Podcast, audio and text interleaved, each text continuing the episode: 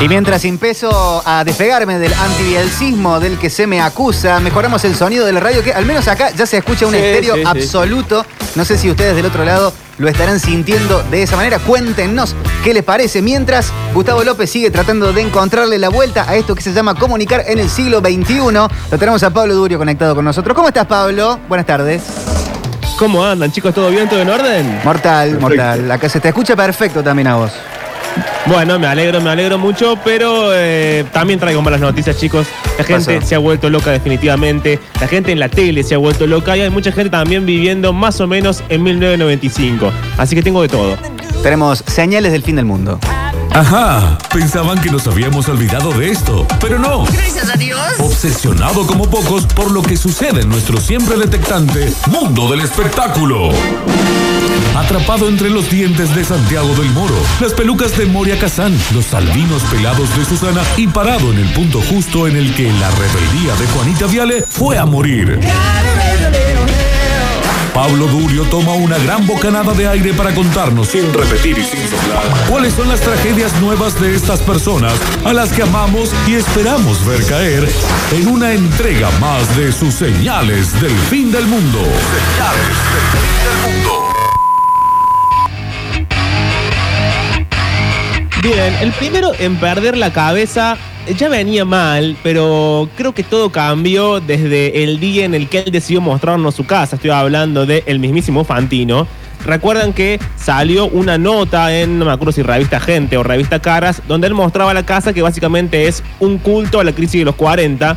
Eh, y ahí eh, nos enteramos, como si esto no fuese suficiente, que eh, le gustaban mucho todo lo que son los caballos, Sí, sí, sí. eh, las cosas medievales. La mitología No sé. griega, Pablo. Siempre habla de- Claro. Todo, todo es Leónidas eh, o Leonidas eh, y todos los, los amigos de la mitología. Sí, y mucho de Star Wars. Bueno, en fin, en la crisis de los 40. ¿Cómo llegar a los 40? Mal, Fantino. Y en medio de todo esto, eh, hace ya un tiempo atrás, alguien resucitó un- un- una especie de momento de Fantino hablando como si fuese un caballero, pero yo recordé que a principio de este año, cuando Totti Pazman se hizo cargo del show del fútbol, Fantino apareció con una espada, un casco de caballero y lo, lo ungió como si fuese el siguiente rey y después decía cosas sin sentido como por ejemplo, no, aquí en el show del fútbol ah, estamos sentados en círculo porque es como el rey Arturo y somos caballeros nobles y no sé qué. Y hermano, son periodista deportivo, básicamente es gente que grita mucho y escupe cuando habla, en, en eso, en eso consiste. Pero por lo menos dice no algo que no dice todo el resto, ¿viste? Si no, siempre escuchás lo mismo. Claro, pero lo raro es que es, es para mí el resto del equipo, incluso el sonidista de América, se lo tomen jodas, pero Fantino está convencido de que es un caballero. Ese es el problema. Eh, pero bueno, chicos, eh, el audio que sea a continuación es esto mismo. Fantino llega, se saca el casco y finalmente lo convierte a Totti Pazman en el siguiente rey de esa cosa rara llamada primero periodismo deportivo y luego el show del fútbol. Para mí es un momento sumamente importante eh, porque esta es una orden de caballería. Como ustedes podrán observar y como la gente podrá observar, el estudio es circular. Los caballeros están sentados en forma circular. ¿Por qué están sentados en forma circular? Porque acá son todos iguales. Te toca conducir, Rey Juan Carlos, pero sos parte de una Gracias, Rey caballería. Alejandro. Voy a primero a sacarme. Gracias. Esta coraza que nos ha ayudado tantas veces a resistir los embates, sobre todo en esa época íbamos contra Julio Grondona. Permiso, me voy a poner hasta acá un Por favor. Lo voy a dejar acá. Y voy a, a leerte, y esto te lo voy a decir en serio. Sí, obvio. Es una orden de caballería de verdad. No es joda, porque le estamos agregando show, pero es lo que realmente se siente. Yo Ya, a cuando partir vine acá, de ahora voy a ser un caballero. A partir de ahora te toca llevar adelante una orden con compañeros tuyos que no tienen que tenerle miedo a nada. Where's North from here? Bien, ustedes saben que eh, Fantino dejó el periodismo deportivo, o al menos lo dejó de lado, porque decidió dedicarse a ser un hombre que habla de política, de economía, de policiales, de Pe- sociedad. Pero eso hace un tiempo. Después como que Hace un tiempo, sí. Claro, sí, sí, hace un- obvio. Claro, pero viste que también sucede mucho, eh, le pasa mucho al periodista deportivo y también al de espectáculo. Se hacen grande, ¿me entendés? Se les empieza a caer el pelo, ya no son lo que eran y dicen, para, ahora voy a querer opinar de política y de economía. Se, se- se amanecen hacia la política y a la economía y empiezan a opinar de eso sin mayor criterio. También le pasó a Jorge Rial, a Canosa, cuando le pasa a casi toda la gente. Pero em, ustedes saben que conduce Fantino a la tarde, este programa que es como, no sé, de- de variedad informativa. Y eh, le pasó de nuevo lo mismo. Básicamente lo poseyó su idea de ser un caballero, que no es coincidente con el Fantino de la vida real, porque él arranca siempre muy enojado. La cortina la tiene muy alta, la tiene muy baja, no escuchan el retorno, alguien le grita, se toca todo el tiempo la cajita del micrófono. Arranca odiado todos los días. Pero acá lo posee su alma de caballero y finalmente los invita a todos sus compañeros a una batalla, según él épica, eh, donde va, por ejemplo, Venturita cabalgando en un burrito, va Doman, va toda la gente de América a pelearse a conquistar Telefe. Chicos, Fantino ha perdido la cabeza. América contra Telefe, vamos todos juntos, así. Vila adelante, todo, todo vestido de caballero templario del chino Maldonado, se. Las cotas de malla, los arqueros, atrás tendríamos un par de. En todos, todos juntos, así, Ventura, Cava, que en vez de, este, ¿cómo se llama? Estaría, lo veo a Yudica, Yudica diciendo, los mejores colchones. Pedrelli, Ah, poné sí. la Pedrelli también. Vamos a tomar Telefe. Ya, ya tomamos canal, canal 13, ¿no? Al 13 ¿Me está Andy? con Tinelli y todo, ¿Me todos llevas? caballeros medievales. Este Venturita, todo, Novarecio, ¿viste? todos juntos, de Canosa, de Glaui, todos juntos, ¿sí? Doman todo calladito. Doman atrás en un burro, Doman tracatec, tracatrac, tracatrac, tracatrac, un caballo blanco, peludo. Daniel Vila, Agustín Vila, Liliana Parodi, con una cota de malla abierta acá, así, bueno. Y llegamos a Telefe, están todos parados. Del Moro con arcos y flechas. Eh, ¿Qué está? Marley con aceite hirviendo para tirar. Barili. Rudelski con ballestras para tirar. Barili. Cristina Pérez. Y, y El doctor llegamos, Luque. Vila se da vuelta y dice: Señores, por el honor de los antepasados de América, por Eurnequian, por todos aquellos que han defendido este canal, este canal es nuestro. ¡Ataque! ¿Qué le pasa, Alejandro? No, no, es un montón. Es un montón. Está mal, chicos, que algo le pasa, pero bueno, ojalá mm, se, se- se recupere, qué sé yo. Em, no sé, no recuerdo qué pensamos de Laurita Fernández. Nos caía bien, nos caía mal. Yo ya me perdí porque yo te sigo a vos, Pablo. De repente No sé qué algunos pienso. son villanos y después son eh, los superhéroes del cómic, pero eh, Laurita a mí a priori me cae mal. Pensame, pensame vos. Pablo. Me caía mejor Mica Viciconte que la pinchaba ahí con, con realidades, con verdades. sí, creo que nos gusta siempre la gente que, como vos bien decís, Víctor, te va pinchando con Sí. verdades. Sí, sí, sí. Gratuita la mayoría de las veces. Pero bueno, en este caso, Laurita arrancó un programa del cual nada se esperaba y del cual nada estamos obteniendo. Estoy hablando de El Club de las Divorciadas. Bueno, ya el título arrancaba rari. Ya uno se esperaba lo peor y efectivamente sucedió lo peor. Pablo, pero es como una especie de, de talk show, ¿verdad? Tipo Lía Salgado, tie- como los que ha hecho Moria Kazán en otro momento. ¿Es algo medio de ese palo? Es, es de ese estilo, sí, sí, exactamente es así. Muy parecido a El Show del Problema que conduce mm, Nicolás Sí. Magaldi en Canal 9. Es decir, programas que tienen dos inconvenientes. Primero, con la actualidad, digo, las redes sociales y la- lo fácil que uno puede conseguir información. Al segundo, que entra una persona al aire, Claro, ¿verdad? Un invitado. Claro, vos ya sabes que es todo mentira, que el tipo tiene otra red social, tiene otro nombre, que es un actor, que tiene el, el casting en LinkedIn. O sea, se acaba rápido. Y en el caso de eh, las divorciadas, tiene varios problemitas. Quizás el primero de ellos es que es un programa efectivamente de 1993. Es gente, llor- mujeres llorando porque los hombres las han dejado y lo único en su vida que tenían era ese hombre. Y fingen que el hombre les manda un mensaje del más allá y ellas entonces se redimen gracias al- a, la figura del compañero que vuelve. Y en el medio de todo esto acusan a otra gente de ser gay. O sea, es como todo lo que está mal, eh, pero conducido por Laurita. Y lo que sigue a continuación es un audio del primer programa que fue, si no me equivoco, eh, ayer.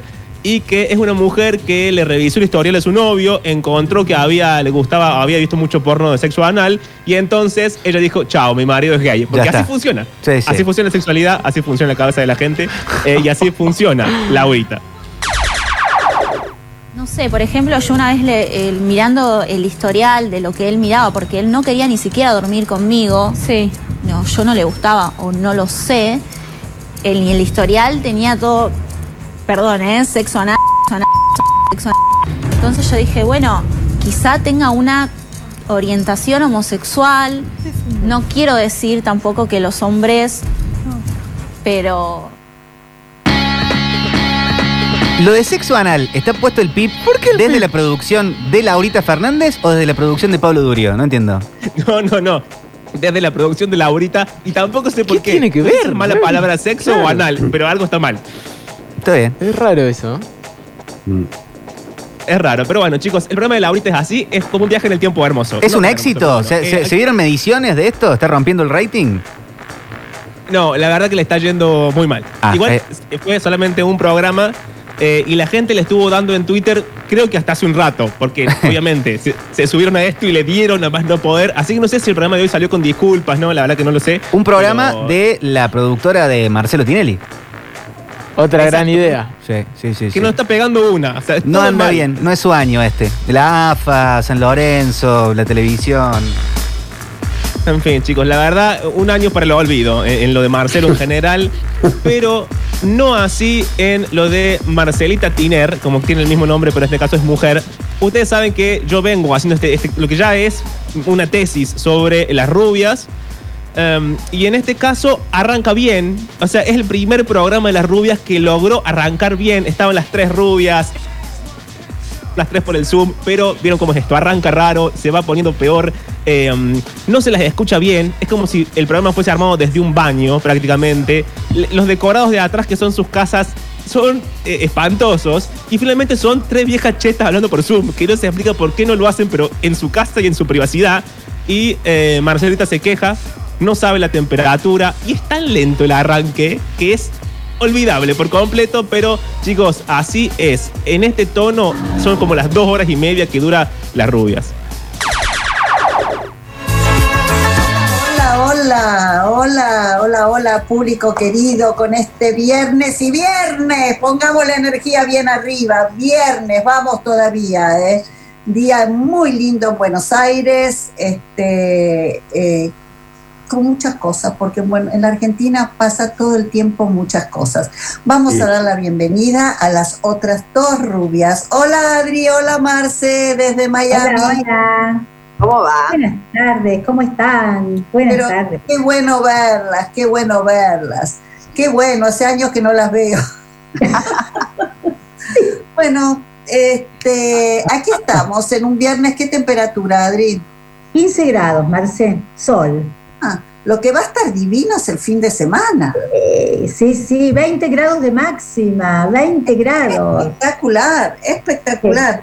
Bueno, las restricciones, ya vamos a hablar de ese tema porque ya ni, ni salen delante de cámara, ya las mandan como DNU directamente. Así que vamos a hablar de eso. Aquí estamos, las rubias.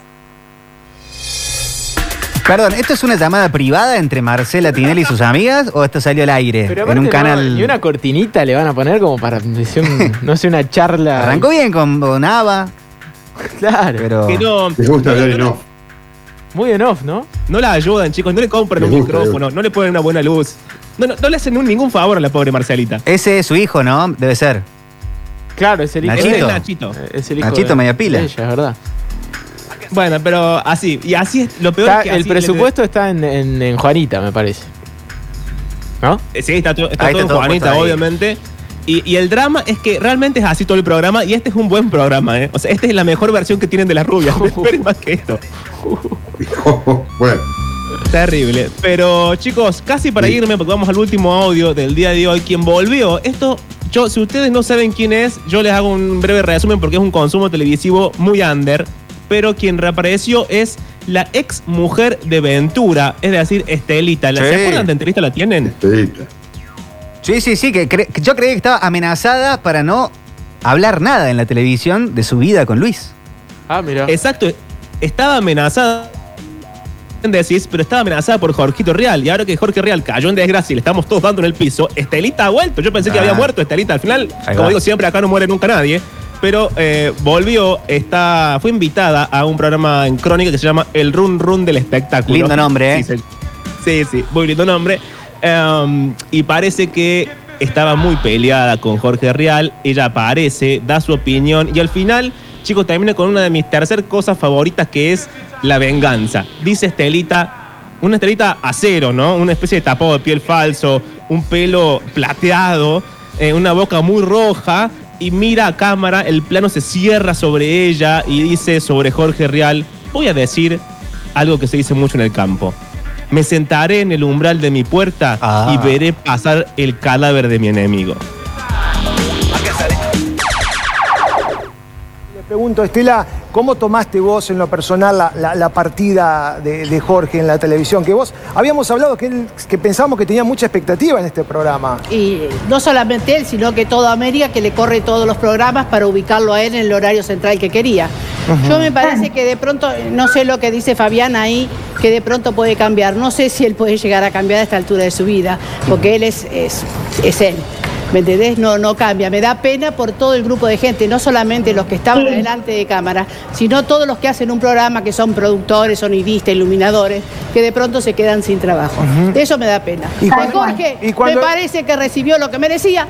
Yo lo digo, ajá. lo digo porque saben todo lo que pasó y como dice un viejo dicho del campo, me sentaré en el umbral de mi puerta y veré pasar el cadáver Ah, de mi para, para, para, para, para. Ahí me quedé que no sé si bancarla o no. Eh, yo creo que hay que bancarla porque aquí, algo que bancamos es la maldad y la ve- Sí, ahí está. Está. Quiero un libro de Y- Estelita Y Aventura. el rencor, sobre todo. el rencor. Somos muy fanáticos del rencor Sí. porque así funciona. El mundo del espectáculo tiene dos grandes maneras de funcionar: el rencor y la cocaína. Luego de eso no hay más nada. Chicos, eh, si les parece bien, nos encontramos el día jueves. Chao, Pablo. Chao, Pablo. Adiós. Estás cómodamente desplomado, descifrando pensamientos vagos. Tus ojos giran, tu cabeza rota. Cabeza rota.